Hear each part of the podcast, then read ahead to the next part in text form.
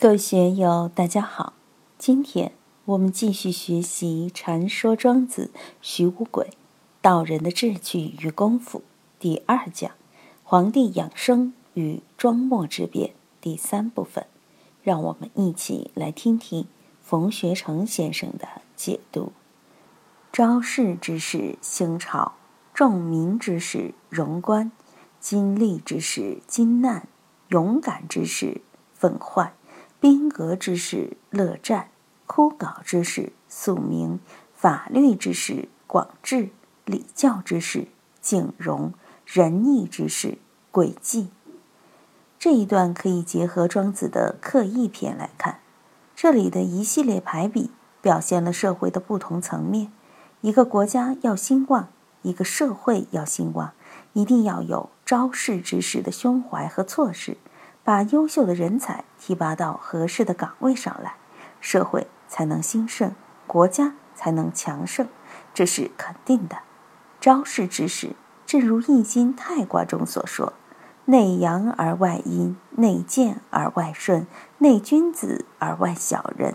君子道长，小人道消也。”这个就是招式之时，新朝，把君子都聚集起来。把小人都排除在外，朝廷才能兴旺，政治才会清明。重民之士荣官，重民之士即善于治理一方百姓的人，他们以做官为荣，在一个地方做出了成绩，皇上嘉奖，封侯封王，会有很多荣耀。经历之士金难，像我们大象同学，身强力壮，威武有力。如果我这儿有个几百斤的东西抬不动。请大象同学出出力，一下就把麻烦给解决了。女士们干体力活很为难，壮士就可以帮忙解决大问题。勇敢之士奋患，激励之士未必能奋患，奋患的一定是勇敢之人。勇敢才能无畏，无畏才敢于去奋患，敢于奋不顾身的人才是勇敢的人。这两种人有些细微的差别。兵革之事乐战，当兵的人都想打仗，为什么呢？不愿意当下士、中士，都想当将军。不想当将军的士兵不是好士兵吗？在以农战为本的战国时代，当兵就是要去打仗，而且要去打胜仗。打了胜仗，他们才能升官，才能封妻印子，光宗耀祖。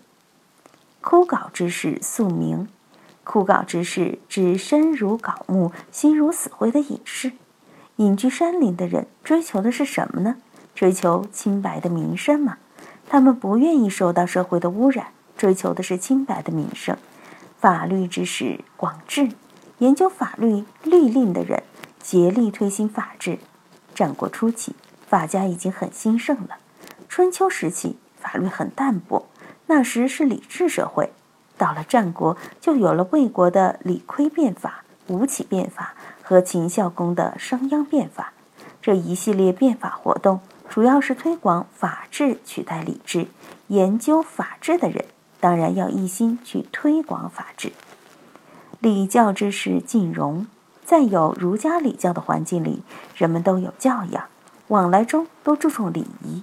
这些都是孔夫子所提倡的温良恭俭让。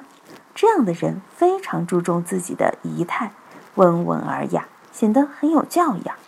仁义之士贵计，如果你要推行仁义，必须有广泛的社会交往。没有社会交往，就变成了空谈仁义。因为仁义是外向型的，要在社会上兑现。就像我们所谓的慈善事业，关怀下层民众，关怀弱势群体等。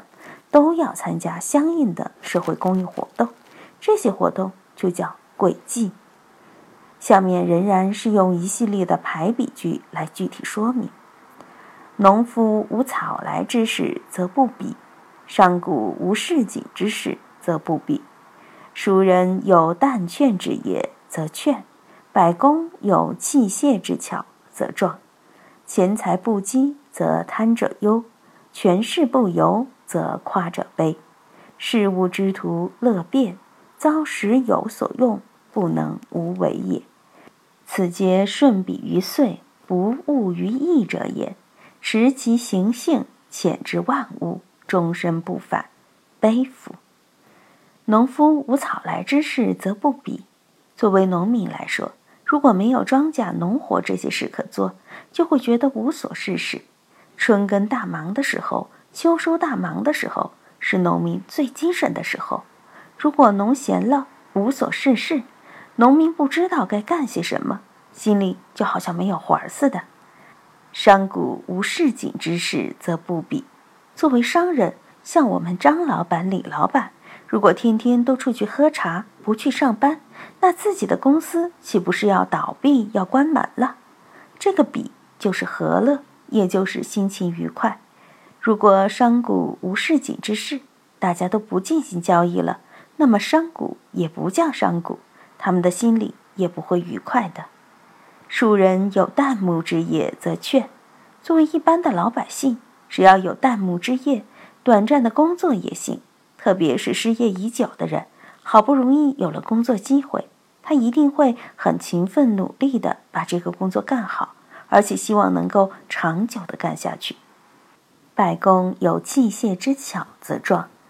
作为各行各业的工匠，只要有了好的机械，有了好的技术，它的功效就会快，成效就会高，会显得很有成就感。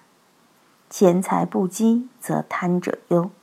钱财积积的不多，内心贪婪的人就会忧心忡忡。特别是想发财又始终没发大财的人，天天都在忧啊。我们看看那些创业的人，他们都非常辛苦，在创业的过程中要拉关系，要看市场，要看商机，对自己的资金、产、供、销各个环节都要去操劳，的确是很辛苦。如果你不愿意这么辛苦，那就去给别人打工。打工的没有当老板的忧虑多，所以老板不好当。权势不由则夸者卑，权势不高的人会觊觎上层的贵族权势，基层干部或者中层干部在没有得到更大权势的时候，内心里是非常纠结的。别人骑着马，我却骑着驴；别人坐的是奔驰，我坐的却是奥拓。总之，心里面酸酸的，那个味道不舒服。所以，权势不由则夸者悲。事物之徒乐变，遭时有所用，不能无为也。自古以来，社会上就有这么一批事物之徒，胸有意志，成天在推测政局。他们图个什么呢？乐变，唯恐天下不大乱。永远都存在这样一批人。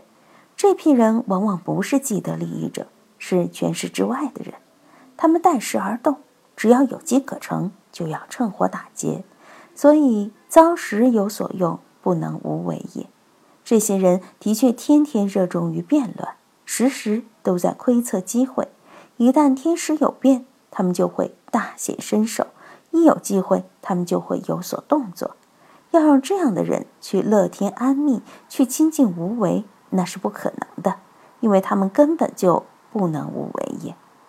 此皆顺比于岁，不误于义者也。这样的人，他们像顺应时令一样去臣服、去抚养、去取舍，变色龙一样在社会上生活。总之，他们的适应性很强，该高的时候高，该低的时候低。只要遇见机会，他们就会下手。当然，他们本身也很累。最近，四川石渠县发现一只撑死的雪豹。如今生态环境脆弱，野生动物少，那只雪豹在自然界中很难捕猎到野生的羚羊、盘羊之类，连兔子、老鼠都很难捕到。当然，兔子、老鼠太小了，又会钻地洞，不好捕捉。雪豹饿得受不了了，于是跑到老乡的羊圈里，一次咬死十多只羊，只喝血不吃肉，活活把自己给撑死了。为什么呢？太饥饿了吗？我们仔细看看，人也是这样。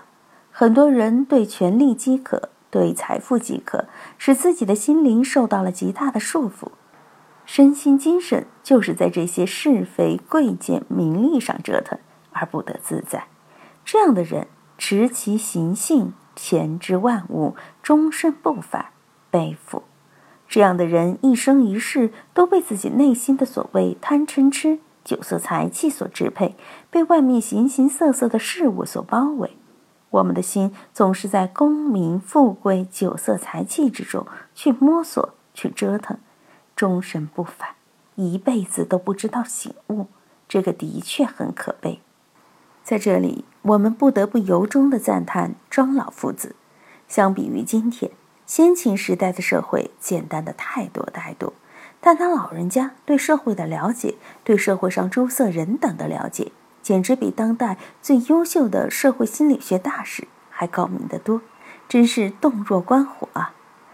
如今社会各阶层人士的心态，能超出庄子所刻画的这些吗？不仅没有，反而变得更加炙热了。从这个角度来看，我们人类真的进步了吗？今天就读到这里，欢迎大家在评论中分享所思所得。我是万万。我在成都龙江书院为您读书。